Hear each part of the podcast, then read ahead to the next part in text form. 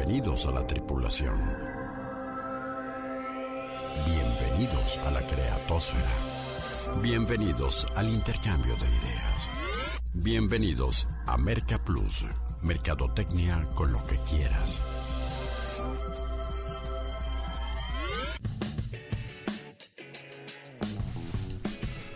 Bueno, y como afortunadamente aún nadie le vende a los robots, la mercadotecnia sigue siendo tan fascinante y tan desafiante para los seres humanos que nos merece este espacio para charlar en torno a ella. Muy buenas noches, con el gustazo de siempre les saluda Rodolfo Guerrero para invitarlos a un nuevo contenido para inquietar su intelecto y detonar sus ideas y hacerle por sobre todas las cosas marketing al marketing. Bienvenidos a la exploración 766 por el planeta Marketing, 9 de octubre del 2023 y aquí estamos en vivo con Denise Melero para hablar de eh, este asunto tan importante que es el análisis estadístico y de datos duros para sacar conclusiones, para desarrollar estrategias, para planear negocios, que es cómo consumimos los mexicanos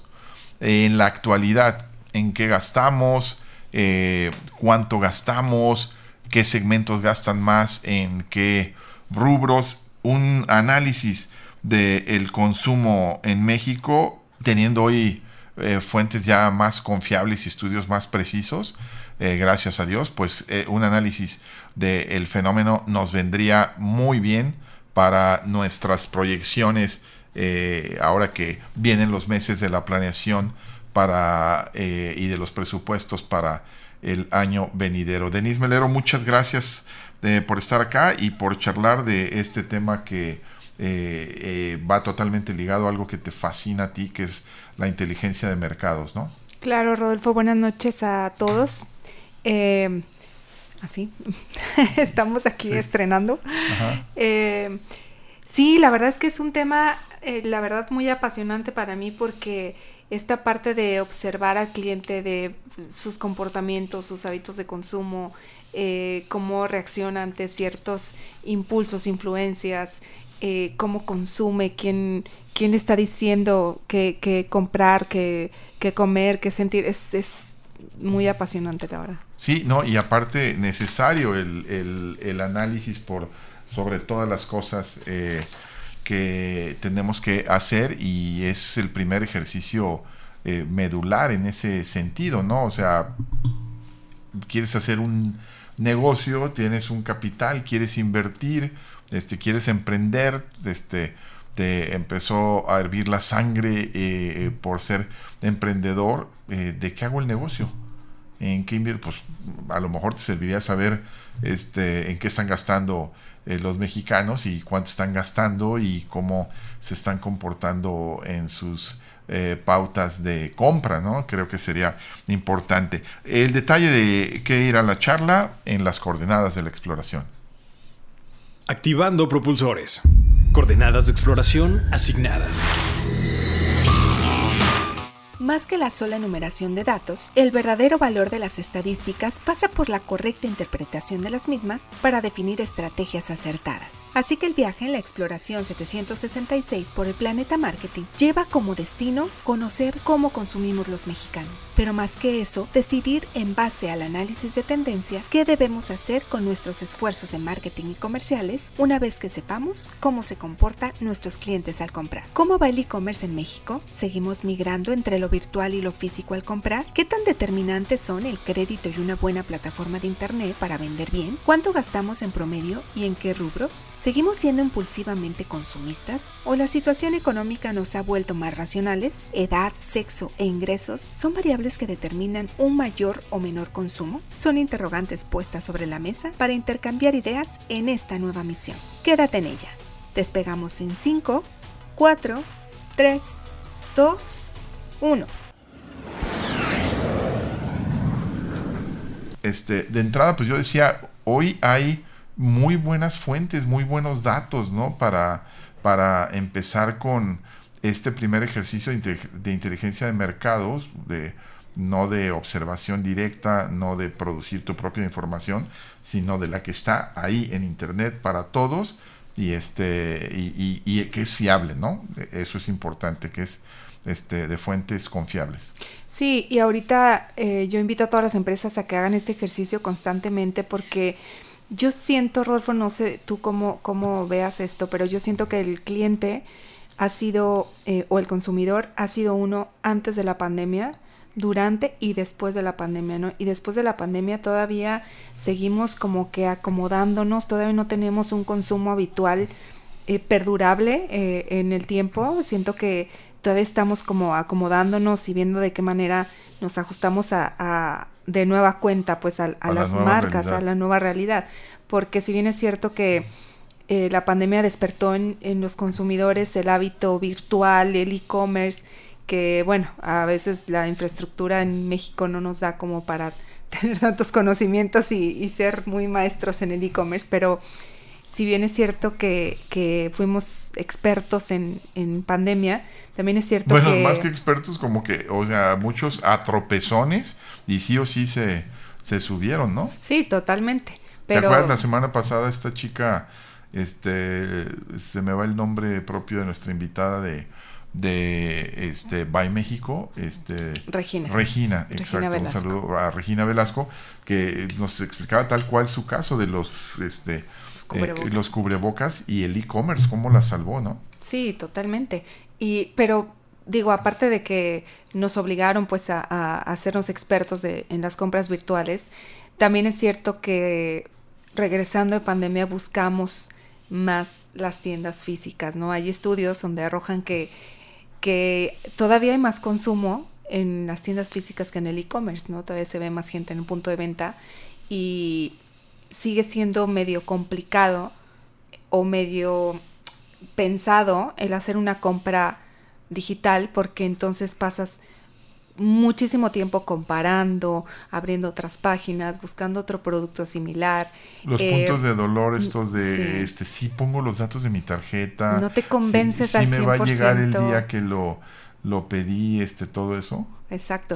Y, y, y más que nada, va mucho hacia la calidad, o sea, no tienes la seguridad de la calidad del producto que estás comprando, ¿no? O sea, a pesar de que ya hay una tecnología maravillosa que te hace un zoom del producto, se ven todas las fibras y vienen las medidas y vienen las especificaciones del producto, pero siempre hay como una duda de, ¿va a ser el producto que yo quiero? O sea, no me convence y entonces comparas el precio y si en la tienda está más barato, entonces terminas yendo... Su valor, el marketing eh, sensorial con tangibilizar las cosas, ¿no? Claro, en el Es que lo quiero par, quiero ver si realmente la tela se siente como parece en la imagen que se siente, ¿no? Este, todavía hay esos, esas eh, cuestiones, esas dudas, ¿no? Y, mira, yo eh, hay una tienda departamental a la que le tengo una admiración bárbara y todo, pero todavía en su marketplace, ojo que no es directamente ellos, es en su marketplace, pero pues bueno, ellos lo, lo operan, este, todavía trastabillamos, ¿no? Ahí con una entrega prometida para el 18 de agosto que recién me ha llegado, o la revista de negocios más importante del país a la que estoy suscrito y que me promete y me perjura este cuando renuevo que va a llegar a tiempo la, la, este, los ejemplares y el único ejemplar, los dos únicos ejemplares que llegan siempre a tiempo son los del el 15 de octubre y del primero de noviembre, antes del día del cartero, para que este, te acuerdes que son bien eficientes, ¿no? Todo el, también se hace estrategia ahí, ¿no? Sí, todo el año les vale madre y dan un servicio este, eh, bastante nefasto, eh, por decirlo menos, pero eso, eso sucede, ¿no? y y decías tú, sigue yendo el mexicano al punto de venta físico, al retail tradicional a comprar, pero ahí también creo que hay muchas eh, eh, asignaturas pendientes y mucho que trabajar en el tema de servicio y de experiencia del cliente, ¿no? Mucho, mucho que trabajar. Sí, pues es lo bueno para nosotros, ¿no? Tenemos trabajo. Tenemos trabajo, hay, oportunidades, ¿no? Este, sí, exacto. Porque en la medida que la eh, transacción sea este un in and out, este, que la venta sea transaccional, ahí evidentemente que el comercio electrónico va a ganar. Si yo me atiendo solo, si yo investigo solo, si yo decido solo, pues lo hago desde la comodidad. Voy a la tienda, pues para salir de la depresión, dirá alguien, para bobear, para distraerme, para tener un contacto, para sentirme atendido, para lo que Liverpool llama el retailtainment, ¿no? Exacto. Este, este retail y entretenimiento combinados. Y, y, si esa experiencia no se cumple y sigue habiendo eh, buscatallas eh, en lugar de, de, asesores y de gente acomedida atendiéndote en el, en el punto de venta, pues la, el reto está complicado, ¿no? Y es que eh, yo siento que las empresas siguen, el punto de venta se sigue dirigiendo mucho a, a, quejarse de que el cliente busca lo más barato, ¿no? Y justo investigando esto y escuchando, perdón, leyendo eh, el newsletter de Toro Patrón, que ya le hice aquí una, un comercialote, le voy a cobrar este, eh, por la mención, pero decía, es mentira, o sea, el cliente no busca lo más barato, ¿no? Y, y, para darnos cuenta, pues simplemente siéntate en tu casa y voltea a tu entorno y te vas a dar cuenta que no estás comprando lo más barato. Una cosa es que, que, que te pienses tu compra, que compares con, con otras empresas, que compares con otros productos similares y otro que estés buscando el precio más barato. Y más en el punto de venta, en donde tienes más oportunidades de, como dices tú, el marketing sensorial, pues obviamente no se va a llevar el más barato, ¿no? El cliente no quiere lo más barato, el cliente quiere sentirse inteligente al comprar, que hay una gran diferencia en esos eh, dos apartados y diría Cacha ya para ir al corte, eh, el buen Eduardo, Master, eh, el cliente no le es fiel a una marca, le es fiel a los beneficios que le ofrece esa marca a través de productos y servicios. Me dejaste pensando, Denise, muchísimo en esa frase este, y la, la, reflexión que luego se convierten en este, eh, medias verdades o mentiras institucionalizadas este, y que las vamos creyendo y las afirmamos de generación en generación y son falacias, ¿no? Este, el cliente no es cierto que busca lo, lo más barato, ¿no? Buscamos lo mejor al mejor precio, con las mejores condiciones, o comparamos, es, insisto, busca sentirse inteligente, pero, pero, pero bueno, eh, eh, en eso ha progresado mucho el, el, eh, el, consumidor mexicano, ¿no? Y sabes qué pasa, que el nuevo consumidor mexicano, por eso después no encontramos la forma de ser muy específica de consumo, porque yo siento que el consumidor mexicano es súper paradójico, ¿no? O sea, como, como que se deja influenciar por nuevas tendencias de consumo, ¿no? Por otros países, ¿no? Que te dice Estados Unidos cómo consumir, ahora los asiáticos se meten con todo en las tendencias, pero, pero de alguna manera también es, hay un choque con nuestros valores culturales, ¿no? Que también dices, no, consume mexicano, no, consume lo que hacemos aquí, consume regional. Halloween, eh, eh, Día de Muertos. Sí, o sea, como es, lo que te digo que es súper paradójico porque no sabes cómo va a reaccionar ante el consumo, ¿no? O sea, sí, sí quiero Halloween, sí lo acepto, pero las tradiciones mexicanas también hay que llevarlas en el corazón. Entonces, pues ahora sí que le entra de todo y es cuando nos saca de onda el consumidor, ¿no? Claro, exacto. A propósito de esta recta final del año, donde este, vienen días muy marcados, este, prácticamente eh, uno por, por mes y yo diría que desde septiembre este, hasta diciembre, ¿no? Desde el día del grito, sí o sí hay que ir a pegar el grito en algún lugar, sí o sí hay que este, sacar la mexicanidad, este, hay, hay que comprar la playera de la selección mexicana, dirían algunos medios este, de chavetadones, este, sí o sí en octubre hay otros temas. Sí, solo que ahora sí yo le diría a todas las empresas que están haciendo todos sus esfuerzos para las próximas este, estacionalidad que pongan mucho ojo en que el consumidor sí está poniendo más atención en lo que gasta el dinero, sí está cuidando más su dinero, ¿no? De hecho, hay estudios, hay análisis, hay INEGI arroja datos en donde en qué se gasta más, ¿no? Y qué están cuidando más. Y por ejemplo, cada vez ves más los patrones de, de eh, inversión, de ahorro, de gastar más en cosas más inteligentes, ¿no? En, en, este, pues ir directamente a alimentación, vivienda, transporte. Estaba viendo que, por ejemplo, los datos de eh, las motocicletas han subido muchísimo en, venta, pues por lo mismo, porque el cliente ya está pensando cómo transportarse de una manera más económica, más eficiente, más... Más eficiente, es que, o sea, el otro día me platicaba un buen amigo que los tiempos que hace con su moto para ir a su lugar de trabajo y decía, madre mía, o sea, de verdad es un, un 40% de lo que eh, duras en trasladarte en un eh, automóvil. Si te atreves y si le pones adentro del casco una imagen de la Virgen de Guadalupe para que no se te olvide encomendarte a ella porque vas a tener que librar a varios bestias, este, eh, creo que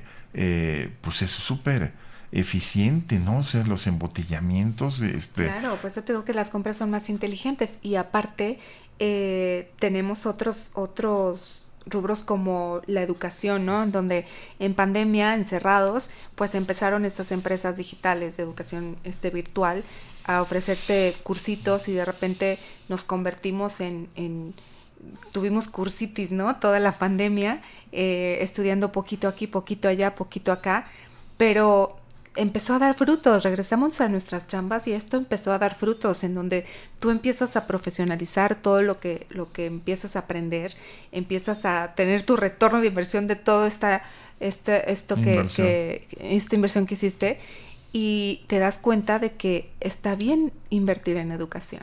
Ah, no, pero por supuesto es la mejor inversión, aunque yo ahí el tema de los formatos es donde eh, sigo teniendo dudas, pero es generacional, me queda claro el asunto, de eh, en cuanto a, ¿estás de acuerdo que se requiere cierto autodidactismo eh, y ciertas habilidades para poder llevar un proceso de aprendizaje, de educación, este, en el mundo virtual, ¿no? O sea, eh, el tipo va a estar, el facilitador, el instructor, el profesor o como le llamen, va a estar frente a la pantalla y te va a hablar dos horas cada 15 días, te va a marcar pautas, pero luego, a ver mi rey, chútese los videos, haga las lecturas, este, porque si no, este, se le complica. Y ahí es donde probablemente se le, se le traba un poco, porque mira, la encuesta nacional de ingreso y gasto en los hogares, esto del, del INEGI está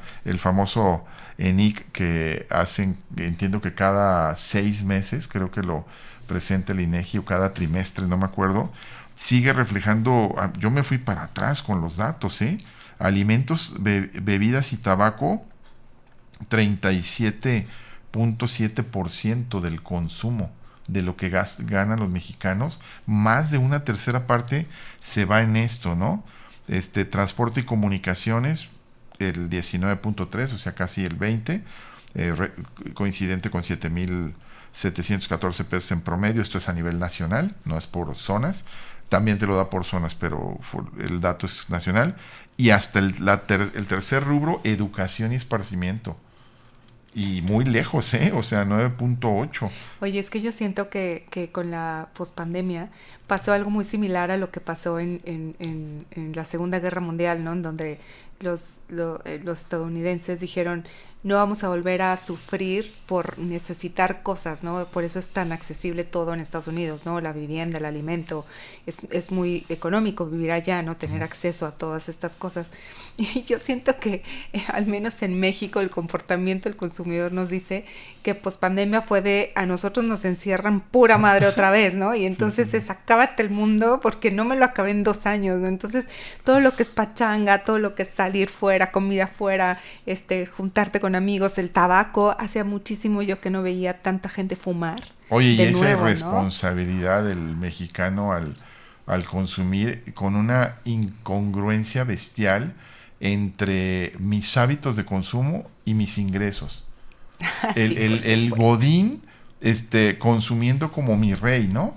Este, típico, ¿no? Entonces... Es que el consumo es aspiracional. Nosotros no consumimos escuchando este, a todas las financieras y todos los consejos de inversión que, da ya, tenemos acceso ya, gracias a Dios, muy fácilmente, eh, te, te, arrojan eso, ¿no? Nosotros consumimos muy aspiracionalmente, no, no conforme a nuestro estrato social. Si realmente consumiéramos, nos diéramos cuenta de cuáles son los ingresos que tenemos y fuéramos realistas, nuestro estrato social sería un segmento más abajo de lo que nosotros pensamos que vivimos, ¿no? O sea, a ver, no eres clase media, no te está alcanzando, tienes deudas, tienes tarjetas de crédito a tope, tú eres clase media baja. Porque si no llegamos a, a esa concientización de nuestra economía, jamás vamos a poder tener ahorros, inversiones, este, salir adelante, ¿no? Como super pendiente la cultura del ahorro y en cambio, o sea, todo el mundo hemos visto esas escenas de, este, eh, casas o departamentos de interés social en zonas muy populares con BMW, Mercedes, Audis, carrazos abajo que dices, no mames, O sea, algo no me checa. O sea, este carros vemos, facturas no sabemos, pero que te habla mucho de esos dos fenómenos, ¿no? La incongruencia del, del y la responsabilidad del mexicano, que con un consumismo exacerbado. El promedio de ingreso per cápita del año pasado en este país fue de 3.076 pesos mensuales. Eso gana un mexicano, eh, ese es el promedio, perdón, de per cápita de ingreso mensual, 3.076 contra lo que se vende y demás, pues ahí está la explicación de los eh, chingo mil meses sin intereses, ¿no? Pero hipoteca dos años o año y medio de tu trabajo, pero, pero usted póngase la ropa que, que este a la que bien dices tú aspiras, ¿no? A la que... Y un factor importante es que no sabemos priorizar nuestros, nuestros, nuestros, o sea, en qué estamos invirtiendo nuestro dinero, ¿no? O sea, no sabemos procesar. El otro día platicaba, por ejemplo, con una amiga que me dice, es que el seguro de gastos médicos se me está yendo por las nubes, o sea, no, no puedo. Entonces pusimos todos sus gastos sobre la mesa y le dije, a ver, ella tuvo una cirugía de cerebro, le dije, no puedes prescindir del, seguro de gastos médicos. Le dije, tu cirugía salió en un millón de pesos, ¿no? Esto sí o sí lo tienes que, que, que, que utilizar. Y a ver, vamos viendo por dónde, ¿no? Total, sacamos de que el niño estaba en maternal en la misma escuela que la niña de primaria, ¿no? Entonces dijimos, oye, pues a lo mejor estos cinco mil pesos de la primaria que te está costando el maternal, pues mételo en una guardería y ya tienes los cuatro mil pesos del seguro gastos médicos mensuales, ¿no? O sea, es, es, priorizar que, que, que, cuál es lo más importante para, para gastar mi, mi, quincena, mi dinero y cuál entonces me puede servir para entretenimiento. Pues al final la palabra es ese primer ejercicio en esa eh, de, planeación, de planificación, que este, lleva a la comparación de que las empresas son muchas veces como los seres humanos, ¿no? O sea, si eres desordenado, si no planeas, si no prevés, si no analizas escenarios, si no haces ejercicios de prognosis, este, pues, o sea, dudo mucho que te alcance el dinero, siempre vas a estar con déficit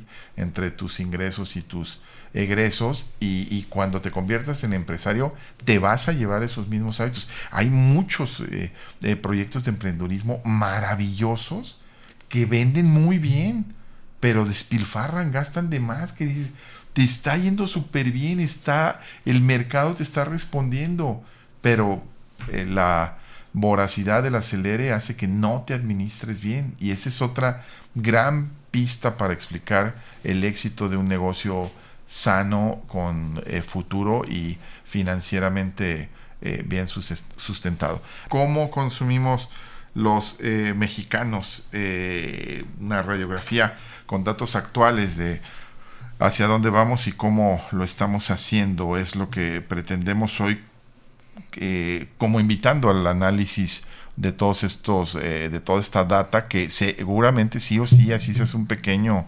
empresario te va a servir y tienes que analizar para planear lo que vamos a hacer el próximo año, donde por cierto en el tema este macroeconómico pues hay dos grandes eh, diferenciaciones en todos los eh, pronósticos eh, de, en, en, el primero y el segundo semestre. Un primer semestre muy bueno, se augura con crecimiento interesante. De hecho, ya la buena noticia es que superamos las expectativas de crecimiento y ahí este, felicidades. Pero el segundo semestre todos lo están eh, viendo con eh, eh, a ver con cómo maneja el déficit fiscal, gane quien gane. O sea, este país está soportando muchos programas sociales y muchas cosas con un sobreendeudamiento bestial que ya le está llegando en el presupuesto del próximo año a casi el 6% del PIB del Producto Interno Bruto en deuda. Y lo más lamentable es que el 60% de esa, ese dinero que va a eh, eh, adquirir el gobierno o que va a comprar con compromisos a la banca internacional eh, va con eh, destino de programas sociales, no va a inversión productiva, no es inversión productiva. Entonces, tenemos que ponernos las pilas y por eso... Y como consumidores lo sabemos, porque es una de las grandes eh, preocupaciones ¿no? del consumidor, el aumento del costo de los productos esenciales, porque sabes que esto tarde o temprano te va a llegar a casa, ¿no? De esa manera. Así es. Digo, ahí también en el tema inflacionario también hay buenos augurios, pero vuelvo al tema del primer semestre, porque obviamente hay que eh, dejar bonita la casa porque hay elecciones, ¿no? Hay que vender la idea de que estamos económicamente bien. Este, pero ¿a, qué costo? O sea, sí, sí lo van a lograr, nomás que el sobreendeudamiento fiscal, o sea, y, perdiendo de vista, digo, no hemos, no aprendimos pues de, de los europeos, ¿no? Este, porque el factor demográfico también va a, a pegarnos tarde que temprano, ¿no? Este, quiénes son los mexicanos que hoy estamos endeudando a generaciones futuras y quiénes, quiénes van a pagar este cuántos mexicanos, o sea, ya no son las familias de tres, cuatro, cinco, el promedio es uno, dos hijos, ¿no? Entonces, nos va a tocar de, les va a tocar de a más, ¿no? A nuestros hijos y a nuestros nietos.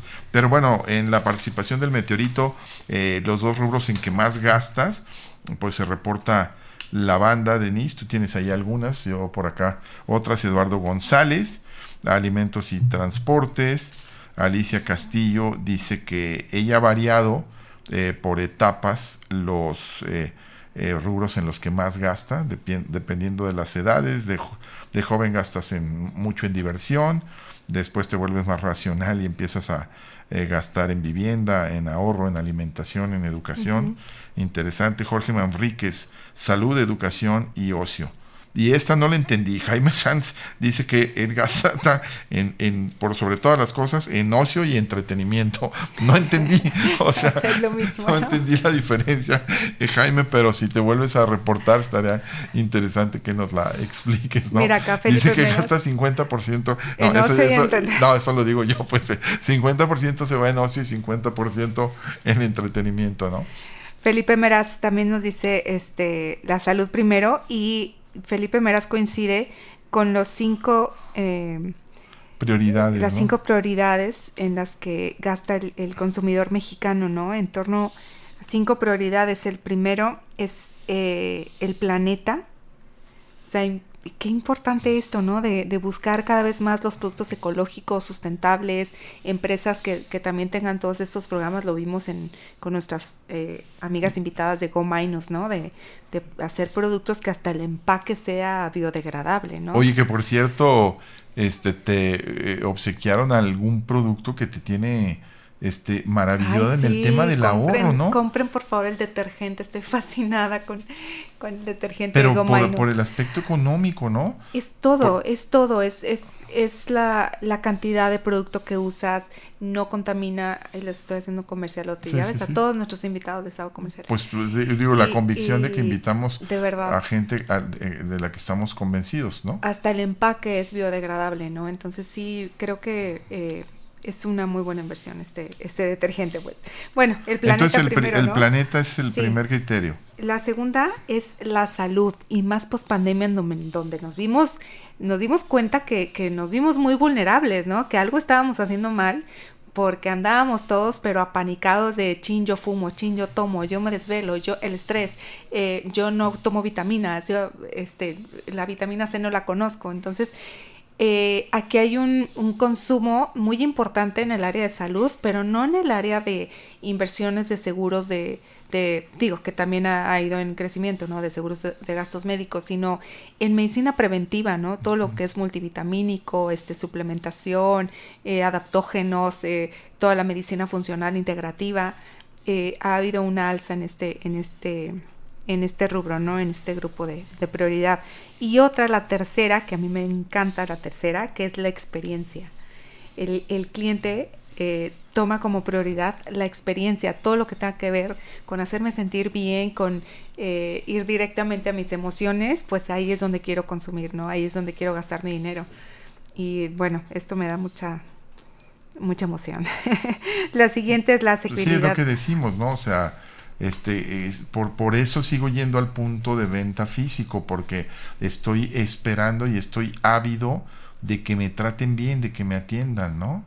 Es como la diferencia entre ir a una, con un taquero de la esquina a cotorrear e ir a un restaurante, ¿no? Mi aspiración es ser atendido, bien atendido, ¿no? Exacto. Ah, la siguiente es asequibilidad primero. Eh, es el 61% de los consumidores tienen eh, el costo como prioridad, están preocupados por la capacidad de adquirir artículos básicos del hogar, ¿no? Eh, mi hermana tiene una carpintería residencial y me dice que está batallando mucho con, con los carpinteros porque me dice que es un segmento que no se motiva con con, ni con dinero, me dice, de repente les queremos dar bonos, les queremos dar horarios más flexibles, me dice, no sabemos cómo motivarlos, me dice, porque de, verdad, dice, llega la lana, o sea, llega la raya, ellos pagan semanalmente, dice, llega la raya y ellos con que les alcance para la caguama, lo demás se lo dan a la mujer para que le alcance para el gasto de la semana y, y ya se dan por bien servidos, ya no quieren ganar más, no les interesa este ser mejores o, o no, no tiene nada que ver, o sea, nada más quiero gastar mi lana en que me alcance para vivir. Es el, el, aquí y el ahora, ¿no? Sin un proyecto de vida, esa es una realidad y tiene que ver con temas de educación. Y luego si tienes a un tipejo diciéndoles ahí que es malo ser aspiracionista, este, pues eh, ahí, ahí, ahí van a seguir, ¿no? Oye, que también esto de de no tener estas aspiraciones, digo, nos vamos a generaciones atrás, yo recuerdo simplemente mis abuelos, ¿no? Cuando yo estaba más niña, en donde no había tantas expectativas ante la vida económicamente, ¿no? Y entonces siento como que éramos más felices, ¿no? Como que, o sea, el abuelo traía el dinero que, que sacaba, mi abuelo era ferretero, entonces el dinero que sacaba de la ferretería lo traía en el pantalón, así la paca de, de billetes, ya en el pantalón, o al banco, y entonces nos entretenía toda la tarde contando sus billetes y era con que le alcanzara para ir al día de campo o, y, aparte no era el coche de lujo, era el coche donde cabía toda la familia, ¿no? Ese era el coche que, que necesitábamos, entonces siento que también el tipo de consumo que estamos teniendo, la gran cantidad de marcas, de impactos, la omnicanalidad, pues hace que nuestra aspiración sea cada vez más imposible. Sí, la economía del consumo clarísimo y la conquista cultural de eh, el consumo lo que sí o sí tienes que tener y si no no te vas a sentir bueno este, no o sea no sabía que lo necesitaba pero yo iba a eh, decir que está facturada en Hollywood toda esa cultura este norteamericana no de este tienes que tener esto si quieres lograr esto porque si no no vas a ser aceptado en el gringo nos educa y el chino nos vende. Exactamente. Este eh, oye y la cuarta eh, prioridad. La quinta es la sociedad primero. primero, primero la sociedad, el, el, pertenecer a ciertos, eh, por ciertos grupos, ¿no? Este sentido de pertenencia desde, desde hace muchos años está, ¿no? De vamos a consumir igual. Eh, ser este gregarios, ¿no? totalmente. Entonces, eh, vamos a ir a la pausa para regresar a seguir hablando y que me digas también en este análisis de cómo consumimos los mexicanos, si eh, lo importante que tiene, eh, la importancia que tiene el asunto de Internet y qué tanta gente tiene acceso a esta herramienta para luego poder este, consumir. Creo que traes algunos datos interesantes ahí de la Asociación Mexicana de Ventas Online. ¿tú crees que nos hemos vuelto en este parteaguas y en estos eh, cambios de hábitos de consumo que mm, comparto tu visión de que ya muchas cosas se nos olvidaron y nos volvimos a relajar y parece que nos tenían este, encerrados y en sus marcas listos fuera otra vez. Pero ya se perdió esa eh, racionalidad al comprar en detrimento de la compra impulsiva tan desproporcionada. Esa siempre se va a dar. Pero creo que la pandemia, entre otras cosas porque el dinero empezó a racionalizarse más, nos llevó a ser un poco más cautos, más medidos, eh, a, cortarle en ciertas cosas y a darnos cuenta de viví dos años así y no no me pasó nada no, necesité, nada ¿no? Eh, no no extrañé eso este ¿Tú cómo analizas este fenómeno? ¿Cómo lo has visto? Este, eh, más igual de impulsivamente consumistas o más racionales por la pandemia? Yo, yo sí siento que el consumo es mucho más racional. Como dices tú primero, pues porque me quedé sin lana, ¿no? En pandemia. Entonces, ahora sí tenía que meterle más inteligencia a ver acerca de qué gastaba o qué no gastaba. Pero también es cierto que bueno, aquellas empresas que ya estaban trepadas en el mundo digital antes de, eh, o antes de llegar a la pandemia, pues son las empresas que lograron este, meterse más en, la mente del consumidor, ¿no? Pero también esta obligación, esta obligada digitalización del retail, nos hizo más consumistas por la facilidad que implicaba esto, ¿no? De, de no veías tangiblemente que te estabas endeudando, ¿no? Estás a un clic de la deuda. Claro. Y entonces hubo, ¿eh? hubo, un endeudamiento masivo a nivel digital porque no sentías, no, no es, tan fácil, deslízale, ya ni siquiera tienes que poner tu tarjeta, ya está en automático grabada, ¿no? O sea, te vuelan el celular y ahí te ves con las mega compras que te van a meter de golazos, ¿no? Y la otra sí, pero ni siquiera ves el billete, ni siquiera. no. no. hay una transacción, no hay un trueque. Sí, hasta físicamente sacar los billetes de la eh, eh, eh, cartera e ir viendo cómo se, se, están yendo. Ahí es donde nos dimos te lleva, A cabrón, este, ya me quedó menos, ¿no? Totalmente. Ahí, ahí fue cuando nos empezamos a dar cuenta que el dinero no existe, que el dinero es digital totalmente, no es, es, es virtual. Claro. Y, y la otra también, regresando de pandemia, yo siento que la compra se hizo menos impulsiva porque lo que queríamos era contacto, era experiencia, ¿no? Era la marca que me trataba más bonito. Entonces empezamos a comparar no productos y servicios, empezamos a comparar cómo nos sentíamos con las marcas, ¿no? Obvio al nivel de, las, de la inconsciencia.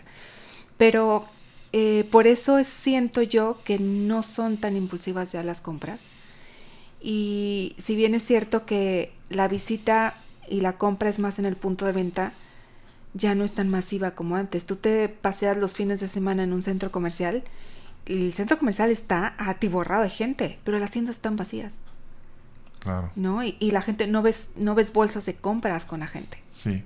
Sí, y, y, en este análisis, si lo vamos a tratar de hacer un poco más 360 y en el poco tiempo que nos queda, pero hay dos factores que tendrían que entrar en el cómo consumimos los mexicanos. Uno, que me sorprendió eh, gratamente por el potencial que te puede dar de, conocimiento. Digo, ya después veremos eh, a qué, a a, qué sitios entras, este, cuáles son tus búsquedas y demás.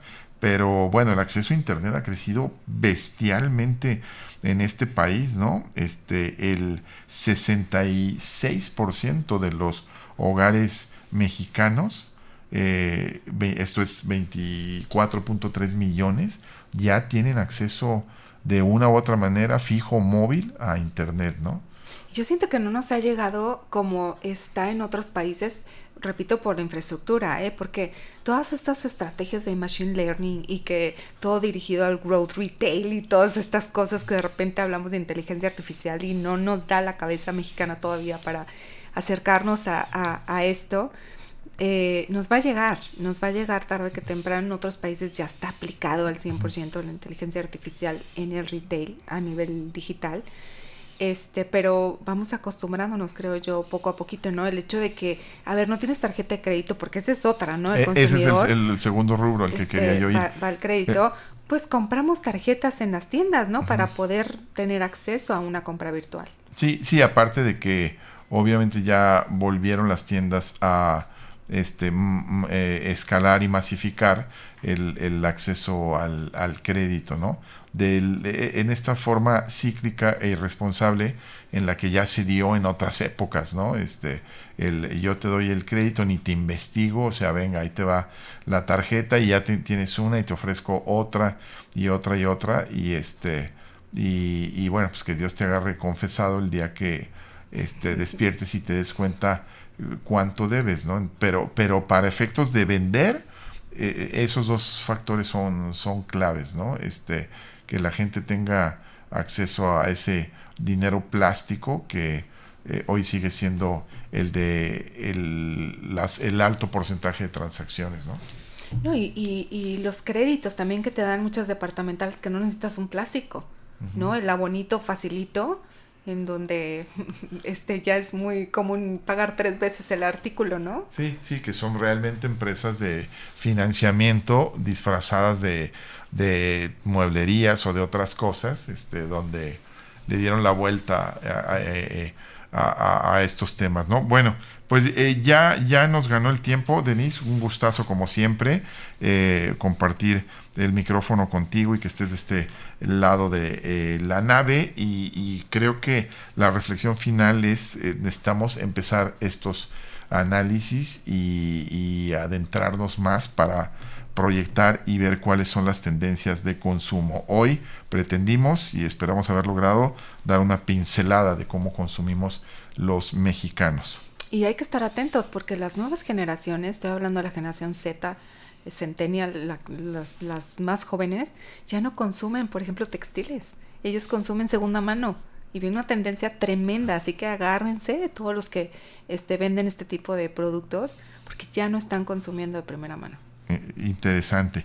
Eh, buen dato final. Gracias, Denise Melero, nuestra productora, asesora en temas de marketing y recientemente eh, graduada de ese, perdón, certificada en este Customer Experience, ¿no? Este, felicidades por este logro reciente. Ya nos estamos yendo. Yo soy Rodolfo Guerrero y como siempre, ahora me despido confiando en que si ustedes saben o están más interesados en la mercadotecnia que al emprender esta travesía, nosotros entonces hemos cumplido con la misión.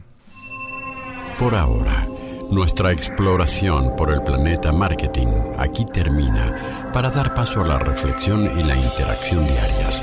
Hagamos contacto nuevamente en esta frecuencia en 167 horas.